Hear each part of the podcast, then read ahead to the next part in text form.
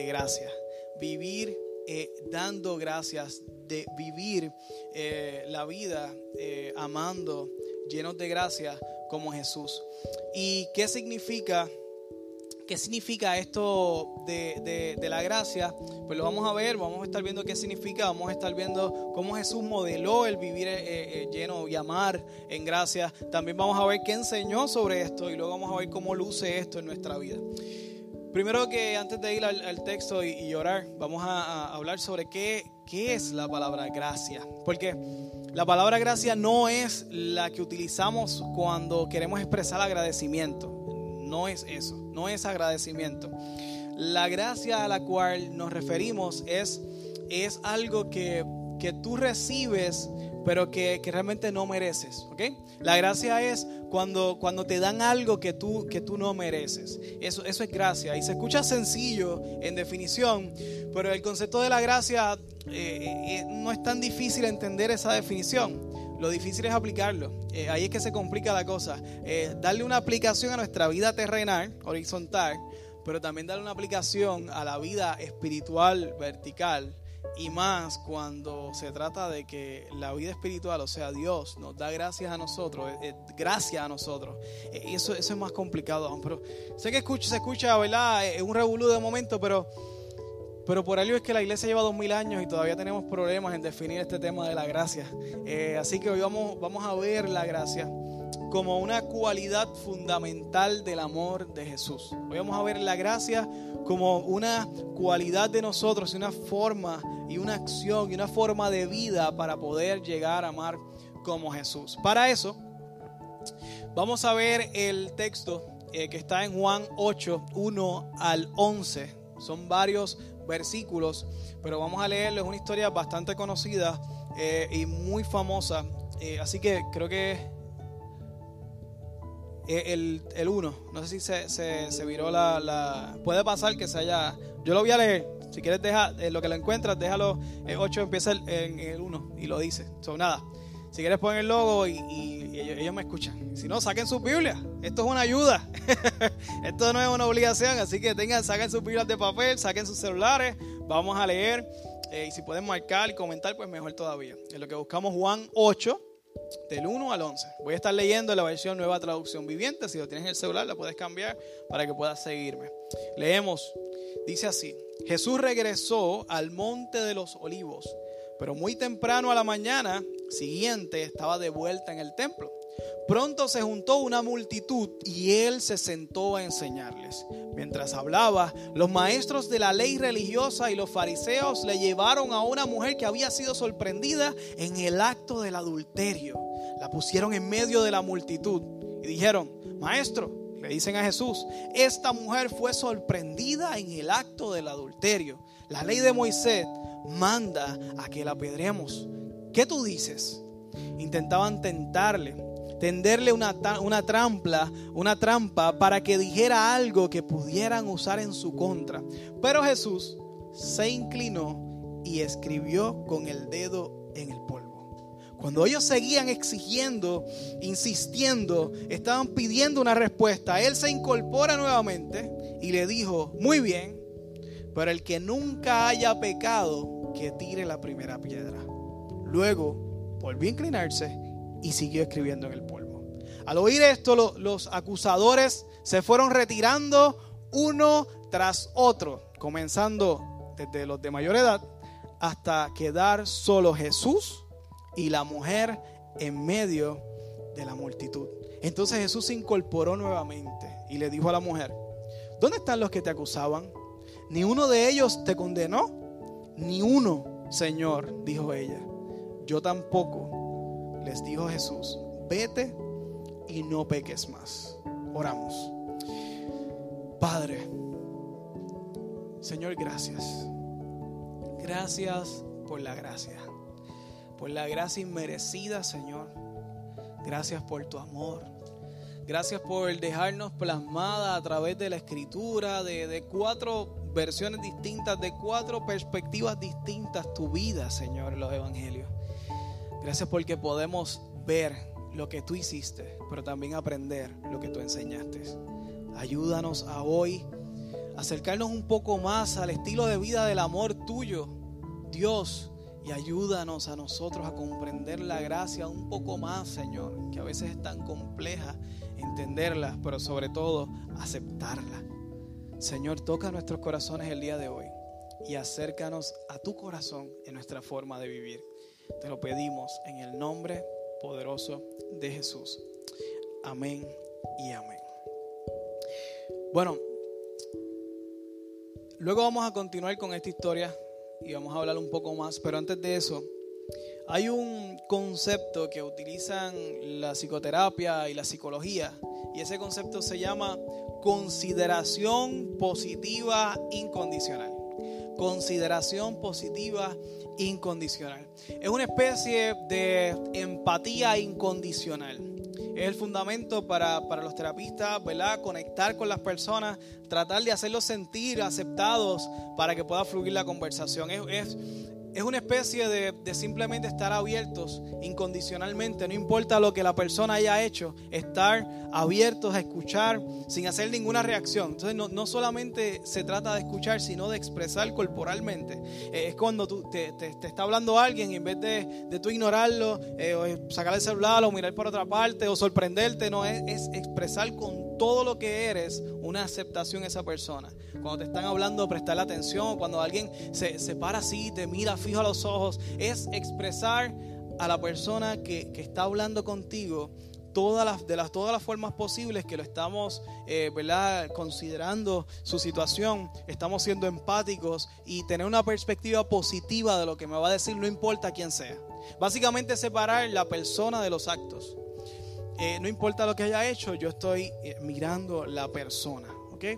Y eso es una, una herramienta que utilizan la psicoterapia para poder evaluar y para poder trabajar con, con, todo tipo de personas. Ok, pero este comportamiento, esta herramienta, ¿es un descubrimiento nuevo? La realidad es que no. Eh, es algo que, precisamente distingue a Jesús. Es algo que, que Jesús hacía todo el tiempo. Vemos cómo se incorpora, cómo se levanta para hablar con la mujer. Vemos las veces que, se acercó a otras personas. Eh, el acto, me encanta esa conversación con el hijo, eh, con, el, con el joven rico. Él lo mira y le ama desde antes de que el joven rico le, le, vaya a hablar. Eh, Jesús siempre tenía una actitud y expresaba no solamente con sus palabras, sino era, era, tan, era tan fuerte que, que, los que escribieron los evangelios describen cómo era su actitud físicamente hacia las otras personas. Así que vemos que era algo que Jesús hacía. ¿Y qué tiene que ver todo esto con amar como Jesús? Pues mucho, mucho, porque es el modelo. Su modelo de amor era así. Él estaba en constante apertura, como vimos el domingo pasado, accesible, pero también lleno de gracia. Y es que, como la semana pasada vimos, y, ya dejamos nuestro orgullo atrás, ¿verdad? Ya no somos orgullosos para poder aceptar y ser accesibles a otras personas. Estuvimos orando por eso, no sé quién lo recuerda, pero dejamos atrás esa forma de, ver a las personas con orgullo, así que ya podemos tener la accesibilidad a las personas eh, y ya pues, hemos orado, ¿verdad? Para poder internalizar eh, que tampoco nosotros merecemos el amor de Dios. Yo tampoco merezco el amor de Dios. Y eso nos ayuda a entender y a estar eh, enfocados en que, en que yo también recibo el amor de Dios por gracia y por eso puedo extender mi gracia a otros. Por eso ya que no veo a las personas con orgullo, ahora sí puedo extenderme, extender la gracia y dar a otros amando por gracia. Darle nuestra atención aunque hayan hecho cosas horribles en su vida, eh, aunque sepamos cosas horribles de esa persona, darle nuestra atención. Eh, y hablando de hacer cosas horribles, ¿quién, ¿quién existía? ¿Existía alguien con más conocimiento del pecado de las personas que Jesús? No existe otra persona que sepa más los pecados de todos que Jesús. No existe. Y si nosotros creemos que nos repugnan algunos pecados, asesinatos, violaciones, entre otros, e, eso nos puede, nos repugna, como que nos molesta. ¿No crees que a Jesús o a Dios le molesta un poco más que a ti? Claro que sí. E, es que el pecado es, es, el pecado fue lo que separa, lo que separó al hombre de Dios. lo que separó al hombre de Dios, porque Dios es santo, porque Él hizo al hombre para acercarse a Él. Y Él no solamente hizo eso, se hizo hombre a través de la segunda persona de la Trinidad Jesús. Se hizo hombre, 100% Dios, 100% hombre, para demostrarnos, modelarnos, amarnos, para, para demostrar cómo es que se ama. Luego morir para acercarse a nosotros de la forma que jamás Dios se ha acercado, ha estado más cerca de la humanidad y es vivir dentro de nosotros. Esa es la forma que más se acercó Dios y todo eso nos habla de gracia. Todo eso nos habla de que Dios nos deja algo que no merecemos.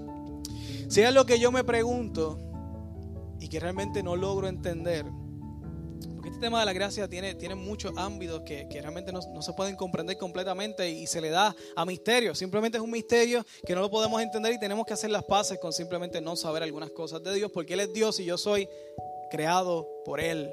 Eh, pero si es lo que yo no logro entender. Es como Dios conociendo todos mis pecados, viviendo dentro de mí. ¿Cómo, cómo soporta tanto? ¿Cómo es que Él me ama así de mucho, conociendo todos los pecados, conociendo exactamente cómo yo soy? Él permanece viviendo en mí. ¿Cómo eso es posible? Y eso a mí me habla de mucha gracia. Me habla de gracia y no entiendo cómo Él me ama tanto, cómo Él permanece amándome a pesar de yo ser como soy. Y yo me conozco a mí. Bueno, creo que conozco todos los pecados, ¿verdad? Pero Dios no me conoce más. Pero tú te conoces a ti. y estoy seguro que te hacen las mismas preguntas que yo. Si algo me pregunto es eso, ¿cómo hay tanto amor para Él, para un pecador como yo? Pensar, pensar en esto y recordar esto nos recuerda la gran misericordia de Dios. La gran misericordia que Dios tiene con nosotros, el gran amor con el que nos ama la gracia y el perdón que nos demuestra en cada instante de nuestra vida. Verdaderamente Dios nos ama, verdaderamente Dios te ama, verdaderamente Cristo te ama. Y Él nos ama incondicionalmente, obstinadamente e incondicionalmente. Así es el amor de Dios para ti y para mí. Y eso merece ¿verdad? Nuestro, nuestro agradecimiento. Ser incondicionales no es natural. Ser incondicionales no es parte de nuestra naturaleza humana. Nosotros somos totalmente condicionales. Ponemos condiciones para prácticamente todo. Siempre tenemos condiciones para acercarnos a personas y para dejar que se acerquen a nosotros. De hecho, constantemente tenemos un juicio natural, conscientes o inconscientes, que si hay una persona que tú no conoces, tú le haces rapidito un scanning para ver si esa persona es peligrosa o no peligrosa para ti. Y a veces lo miramos de arriba abajo y se lo dejamos saber, te estoy mirando. Porque siempre tenemos esa, ese, juicio natural. No estoy diciendo que está bien está mal, estoy diciendo que así somos de, de ser condicionales. Y yo dejo que esa persona se acerque a mí, pero con ciertas condiciones. Así que ya vemos que la ser incondicionales, como Dios es con nosotros, no es parte de nuestra naturaleza y son partes del amor lleno de gracia que no podemos entender. ¿Okay? Así que es natural que no entendamos todo de ese amor lleno de gracia. Hoy vamos a dar varios ejemplos, vamos a darle varias vueltas para, para, ver si podemos internalizar algunas cosas en este día. La naturaleza nuestra no es de gracia y misericordia, siempre es de constante evaluación, crítica, ¿verdad? Eh, juicio a otras personas. Estemos conscientes o no estemos conscientes. Entonces la pregunta es, ¿cómo vamos a dar gracias? Si naturalmente no somos así, ¿cómo lo vamos a hacer? ¿Cómo podemos amar llenos de gracia? ¿Cómo podemos amar desde la mentalidad de la gracia? que Dios tiene con nosotros. Bueno, para eso vamos a entender y, vamos a ver algo eh, importante de la gracia. Es algo un poco chocante, polémico, a la cual pues no sé si estamos listos, pero aquí vamos. Y es que la gracia es injusta. La gracia es injusta. Y vamos a hablarlo. Y de eso se trata la gracia. La gracia va por encima de la justicia. Porque la justicia se trata de la ley, ¿cierto? Algo es justo o no es justo según la ley. Pero la gracia va por encima de la ley. La ley trata de lo que se supone. Se supone que se haga esto o se supone que se haga lo otro. Pero la gracia va por encima del se supone, siempre. ¿Qué se supone que sea de nuestra vida? Por pecadores. Estamos destinados, lo vimos la vez pasada, a vivir lejos de Dios. Lo vimos el domingo pasado no era, no, no se suponía que tuviéramos acceso a Dios, Por eso se hacían tantos sacrificios. Pero Dios hizo un solo sacrificio que cubrió todo y nos acercó a Él a través de Cristo Jesús. Entonces no se suponía que nosotros estuviéramos cerca de Dios. No se suponía que nosotros oráramos y Dios nos escuchara. Eso no era así. Eso no se supone que fuese así. Pero es así. ¿Por justicia? No, por gracia. Por eso la gracia es injusta. Porque la gracia va por encima de la justicia. Va por encima de la ley. Va por encima de lo que se supone. Vamos a aterrizar esto un poco más. Si queremos amar como Jesús, no podemos limitar nuestro amor a lo que se merecen otros y no podemos limitar ni estar pendientes a lo que se supone o a lo que no se supone que ocurra. Porque ante la ley de Dios, ¿sabes cuál es la ley de Dios? Hay un solo fundamento. Le preguntaron a Jesús, ¿cuál es el, mandamiento más importante? ¿Cuál es la ley más importante? Amar a tu Dios sobre todas las cosas y a tu prójimo como a ti mismo. Así que el se supone de Dios es amar como Jesús. No es mirar la ley, el se supone de nosotros como creyentes es amar como Jesús. Y por eso le hemos dedicado tanto tiempo al ver y estudiar la vida de Jesús para poder amar como Él, porque ese es el se supone de nosotros. No sé si me están cogiendo, ¿se entiende? Vamos a ver cómo Jesús aplicó esto. Ya vimos cómo Jesús lo, ¿verdad? Cómo, cómo Jesús lo aplicó en la mujer adúltera. Leímos Juan 8, 1 al 11. Estuvimos leyendo sobre esta historia que es fascinante, citada por muchas personas, excepto la última frase no la citan mucho esa base de ve y no peques más no la, no la citan mucho. Hablan de, que, de que, Jesús no apedreó eh, La, la, mujer adúltera, pero no hablan de que le dijo que no pecara más. Vamos a hablar sobre eso, vamos a hablar de lo de se supone y qué cosas Jesús ignoró, qué cosas Jesús no le hizo caso y, y a qué Jesús se enfocó primeramente. Y por eso me encanta estudiarlo a Él, por eso me encanta estudiar la aplicación de todas estas cosas y cómo Él las vivió y cómo nos demostró y cómo nos enseñó que viviéramos. Así que llevaron a una mujer, eh, una multitud, llevaron a una mujer, la tiraron al medio, literalmente. Eh, probablemente la tiraron y no con mucho, con mucho amor. Querían apedrearla, así que no creo que le tendría mucho amor al tirarla en el medio de la multitud. Y le preguntaron a Jesús, ¿qué vas a decir? ¿Qué vas a decir? La cogimos, hay testigos, hay más de dos testigos, que era lo que decía la ley, ¿qué vas a decir tú ahora? Y era una, definitivamente una trampa. ¿verdad? Eh, y él ignora primeramente. Dice que después que ellos dijeron todo eso, él se inclinó y empezó a escribir en el piso. No sabemos qué escribió. Hay muchas conjeturas, hay muchos chistes sobre el tema, pero no sabemos qué escribió. Solo sabemos que simplemente lo ignoró. Después que insisten, es que él se incorpora y se levanta y luego les dice, ok, si alguno está libre de pecado, ustedes tienen la primera piedra. ¿Y qué Jesús está diciendo aquí? Quieren aplicar el que se supone. Ok, apliquemos el que se supone que es la ley que ellos están hablando de Moisés. Ustedes están hablando de la ley que la ley es la justicia, lo que se supone que ocurra. Ok, vamos a hablar entonces de lo que se supone según mis, según Dios, según la ética de Dios, según las reglas del reino. Y él dice, ok, la ley más importante, ¿cuál es? Que amen a Dios y amen al prójimo. Una pregunta, amar a Dios, si realmente lo amamos con todo lo que tenemos, pues entonces no deberíamos pecar, ¿cierto? Ese es el enfoque principal, no pecar. ¿Ok? Amar a Dios. Y la pregunta es, ¿ustedes están haciendo ese se supone?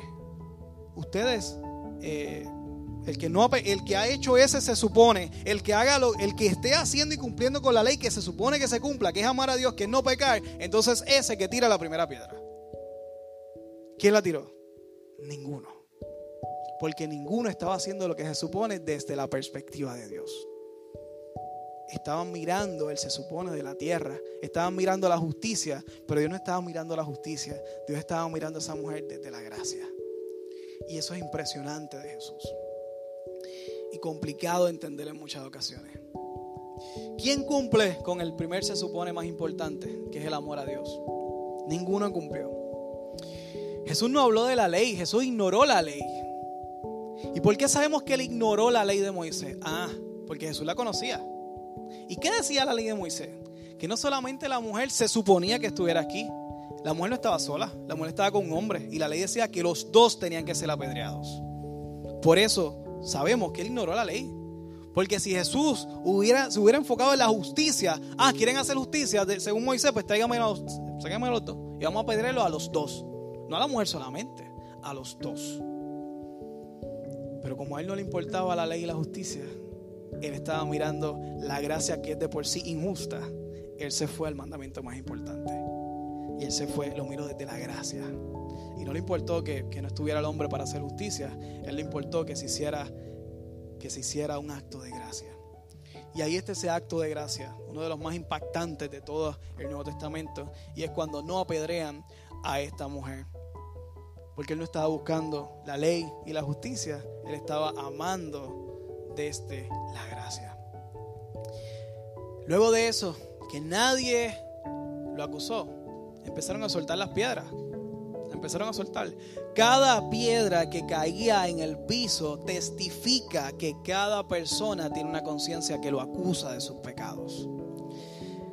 Cada uno de nosotros tenemos convicción de lo que hacemos. Cada uno de nosotros estamos convencidos de que realmente no merecemos el amor de Dios. No lo merecemos. Pero que lo recibimos por gracia. Por eso hay mucha gente en la periferia de la iglesia pensando que tienen que hacer para poder ser hijos de Dios. Pensando que tienen que hacer cosas para merecerse su amor. Pero no es así. No es así. Y vamos a hablar de eso más adelante. Todos tiraron las piedras, todos fueron acusados por su conciencia. Y luego termina ese versículo 10 eh, y 11. Dice, ¿dónde están los que te acusaban? ¿Dónde están? ¿Dónde están los que estaban hablando del se supone? ¿Cumplieron ellos con el se supone más importante de amar a Dios sobre todas las cosas? Ninguno te acusó. Ninguno, Señor. Ah, pues vete y cumple tú el se supone más importante. No peques más. ¿Vieron la forma de amarle a Jesús? Y lo que él estaba pensando constantemente. Vete y no peques más. No la condenó porque no vio su acto a través de la ley. No la condenó porque no vio su acto a través de lo que se supone, sino a través de los ojos de la gracia lo que se supone para el reino de Dios y, la forma en que Jesús ama. Por eso hoy estamos dando pausa y estudiando la forma en que Jesús ama. Y no podemos estudiar la vida de Jesús sin, sin poder experimentar esa forma de, gracia, eh, eh, la misma gracia personificada. Jesús reconoce la fealdad del pecado. Si alguien conoce nuestros pecados y el efecto del pecado es Dios, es Dios. ¿Por qué no era parte de su plan? Le dañó su plan perfecto, fue el pecado. Si alguien conoce la fieldad del pecado es Dios. Pero aún así, Él puede mirar mucho más allá. Él puede ver la persona y separar la persona de sus actos. Incondicionalmente nos ve, siempre nos puede ver. No importa los actos que hagamos, siempre nos va a ver a nosotros. No importa las cosas buenas que hagas para ganarte tu amor. No, realmente eso no. Él te va a ver a ti y Él te ama a ti, no por lo que haces. No las cosas malas que haces. No, Él te va a ver a ti, no importando lo que tú hagas. Así es Dios. Si no, ¿cómo nos pudiera escuchar? Si yo fuera Dios, yo no escuchara la oración de ninguno prácticamente. Pero qué bueno que no soy Dios. Él no nos ve a nosotros por lo que hacemos, ni lo que aparentamos, ni lo que hemos hecho, ni lo que pensamos. Él ve quiénes somos criaturas hechas a imagen de Dios con dignidad. Y Él nos ve con deseos de salvarnos y enamorarnos para estar con nosotros por la vida eterna. Tanto así que se murió para poder vernos por la eternidad. Y eso es gracia. Él no nos ve desde la, ley y la justicia, nos ve desde la gracia. Jesús irradia el tema de la gracia en todo, en los cuatro eh, eh, evangelios. Si, si miras eh, la misma ley, vas a ver el Viejo Testamento y vas a ver también la gracia de Dios en muchas formas.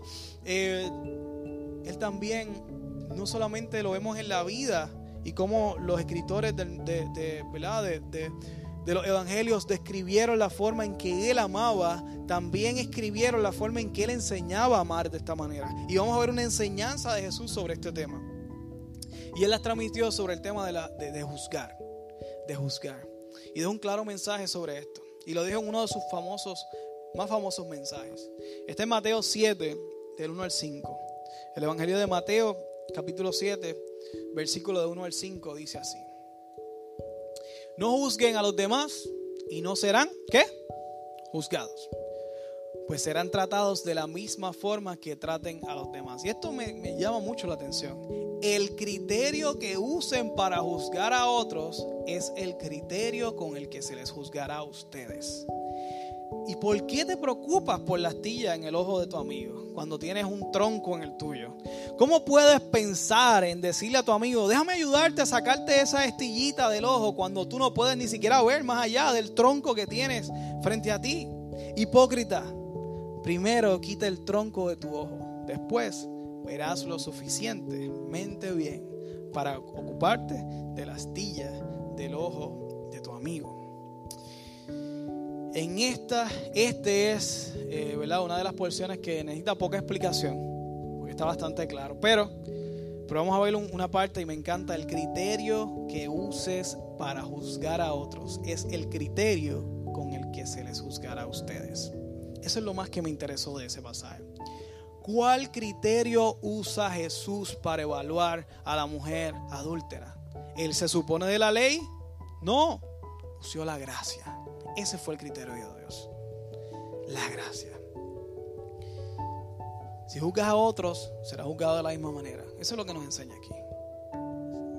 Así que yo creo que nos urge aprender a amar desde la gracia de Dios. Porque si no, se nos va a juzgar a nosotros con la ley. Y con la ley no llegamos ni a primera base. No llegamos. La ley no podemos con ella. Todos hemos roto la ley constantemente, todos los días. Hoy la vas a romper si no la has roto ya. Todos los días lo hacemos. No podemos contra la ley. Queremos que Dios nos juzgue con su gracia. Así que nos urge aprender a amar desde su gracia, para que Él use el criterio de la gracia para poder juzgarnos a nosotros. Esto es lo que dice la escritura de Dios. Una vez, un señor estaba en un estadio totalmente lleno de personas y en medio de todo ese estadio eh, usando micrófono, me imagino, sacó un billete de 100. Un billete de 100. Y dijo, ¿quién quiere este billete de 100? Todo el mundo dijo, yo, yo lo quiero. Todo el mundo lo quería. Luego cogió el billete de 100 y lo estrujó y lo hizo una bolita. Y preguntó, ¿quién quiere ahora el billete de 100? Y todo el mundo seguía diciendo, yo quiero el billete de 100. Luego cogió la bolita, la tiró al piso, la pisoteó. La siguió pisando, la cogió así el billete, todo sucio. Y preguntó, ¿quién quiere el billete de 100 ahora? Y todo el mundo continúa diciendo, yo quiero el billete de 100. ¿Por qué? Porque no importa cuán sucio, cuán manchado, cuán estrujado esté, el billete de 100 sigue valiendo 100. No importa cuán sucio, estrujado, manchado estemos ante Dios, seguimos valiendo lo mismo para Él. La razón suficiente para venir a la tierra y morir en una cruz. Ese es el valor que tenemos ante Dios. El mismo valor. No importa cuán sucio, estrujado estemos.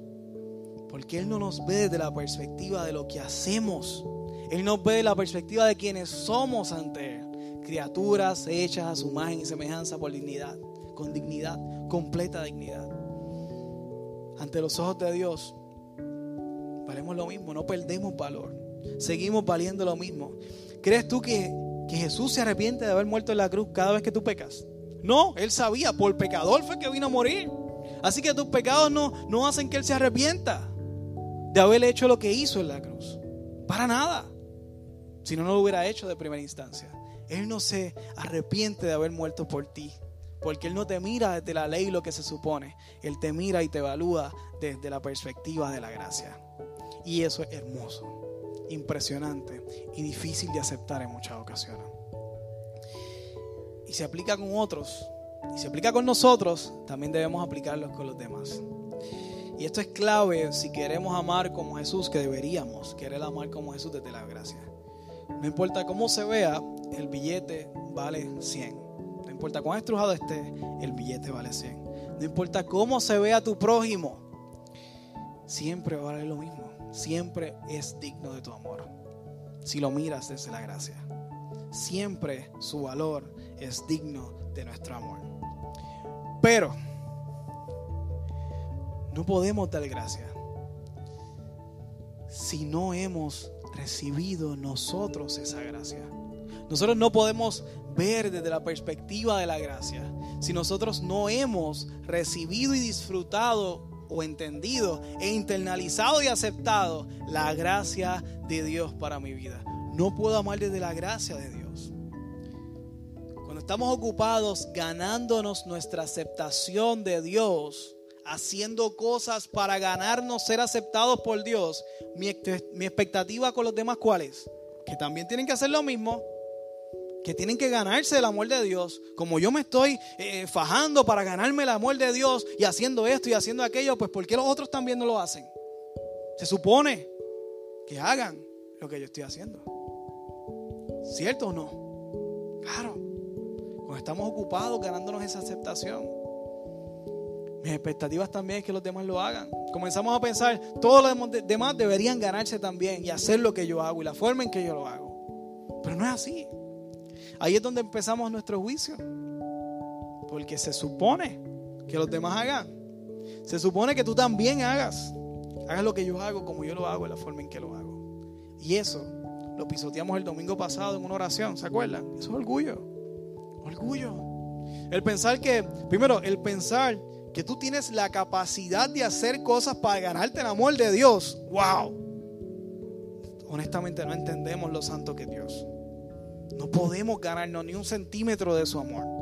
Por nuestras fuerzas, no podemos. Estamos excluidos completamente de su amor. El que se supone es que estemos totalmente lejos de Él por la eternidad.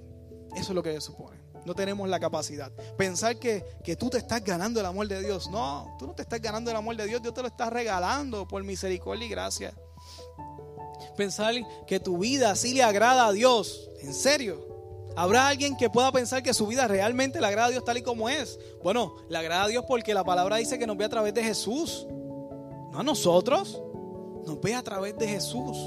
Y ahí entonces Él nos da ese amor. Gracias a la obra de Jesús. Pensar así es pensar que en algunas áreas de nuestra vida no necesitamos a Jesús. Y eso es cierto. No. Cada día que yo leo la escritura me doy cuenta que necesito a Cristo más y más y más.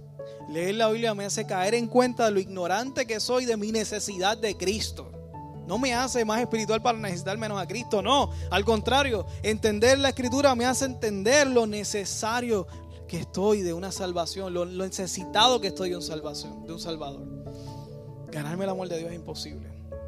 Pero si queremos amar como Jesús desde la gracia, debemos recibir primero la gracia y entender la gracia de Dios para nuestra vida.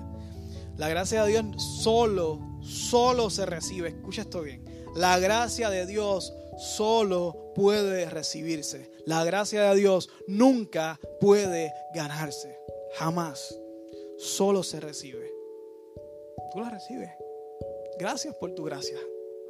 Pero hacer yo algo para ganarme su gracia, no puedo. No tengo la capacidad. Soy un pecador. La gracia no depende de lo que nosotros hacemos para Dios. La gracia depende de lo que Dios ya hizo por nosotros en la cruz. De eso se trata. La vida de un hijo de Dios es constantemente recibir y buscar la gracia de Dios. Y, conocer más las profundidades de su gracia. Hacerte entender cada día más lo, cuánta gracia Dios te da en cada momento de tu vida. En cada esquina de tu vida. Tú necesitas aprender cuánta gracia necesitas y cuánta gracia Dios te da te ama desde su gracia.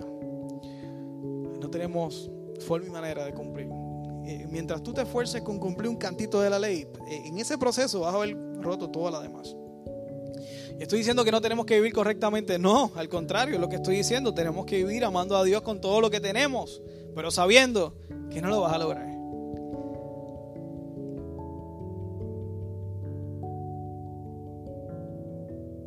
Estamos. Sí, fue perdóname. Sabiendo que no lo vamos a lograr. ¿Por qué? Por eso necesito a Cristo. Si yo llegara a lograrlo en algún momento, pues entonces no hace falta a Cristo. Pero Cristo siempre hace falta y cada vez más. ¿Se entiende? Claro. Por eso tenemos que ver desde la gracia. Y quiero ir cerrando con esto. C.S. Lewis, el famoso escritor y teólogo, eh, escribió una frase que decía, ser cristiano es perdonar lo imperdonable. Profundo. Ser cristiano es perdonar lo imperdonable. ¿Por qué? Porque ser cristiano es vivir desde la gracia. Vivir desde la gracia. Porque Dios perdonó lo imperdonable de ti y de mí. ¿Cierto o no? Cierto. Mis pecados no eran perdonables. Él lo hizo perdonable. Yo no era yo no se suponía que estuviera en el cielo, pero yo vivo convencido de que soy hijo de Dios y que voy a estar en la eternidad con Él. Eso es gracia. Cuando ves una persona actuando incorrectamente, cuando ves una persona donde sus pecados son evidentes, porque esta es otra. Hay unas personas a las cuales sus pecados son más evidentes que otras. Pero eso no significa que sean más o menos pecador. Eso nos pasa mucho con las personas que juzgamos por su físico. Especialmente las personas que viven en algunos vicios, de droga, como si nosotros no tomáramos Coca-Cola. Los que fuman, como si nosotros no tomáramos eh, otro tipo de drogas. No mencionar y juzgar otras cosas que no voy a, a dispararme en el pie. no voy a mencionar el café. Pero, pero, pero juzgamos a otras personas o no por, su, por sus, porque hay personas que sus pecados son más, son más perceptibles que otras. Pero la realidad es que son pecadores igual y merecedores del amor de Dios, igual que nosotros. Eh, hay unas personas que, que vemos prácticamente que tú dices, esta persona no merece. La pregunta es, ¿qué ha pasado con esa persona en su vida? ¿Qué no conoce o qué tú no conoces de esa persona? ¿Qué no comprendes de lo que le ha ocurrido en la vida de esa persona? A mí me encanta hablar con las personas, con los adictos. Son unas historias increíbles, muchos de ellos. Tú dices, wow, definitivamente yo pudiera estar ahí. Yo pudiera caer ahí. Y conocer la historia de otros te ayuda a tener una perspectiva de gracia. Porque nos encanta ver las historias de, superación, como estuvimos viendo la otra vez. Nos encanta ver que las personas tengan acceso a la superación y, y wow, esta persona era así y ahora es así. Pero, pero si lo hubieras conocido cuando, antes de haber sido transformada por Dios, hubieras respetado y amado de la misma manera. La realidad es que no, porque ponemos condiciones para nuestro amor y nuestra admiración. Y y si miramos desde la gracia para poder amar como Jesús y poder entender la forma en que Él se paraba y detenía su agenda de trabajo todo el tiempo, por amor a los demás, tenemos que ver que es que Él miraba desde esta forma, no desde lo que la gente merecía según la sociedad, porque la ley de Dios es una, pero las leyes de la sociedad son otras. Y, hoy en día que uno de los valores más importantes es la apariencia, eh, si aparenta ser digno, pues entonces yo nos pasaba mucho. Isabelita y yo, eh, bueno, antes de ser novio, trabajamos juntos en, una tienda de zapatos. Y ocurría mucho que cuando, entraban a comprar, por la apariencia tú te le pegabas o no te le pegabas. Uno tenía que pegársela a todo el mundo y, venderle a todo el mundo, y más en ese tiempo que era por comisión. Estábamos hablando de eso el otro día. Pero en ocasiones pasaron cosas, personas que venían totalmente eh, sucias, literalmente sucias, llenas de tierra.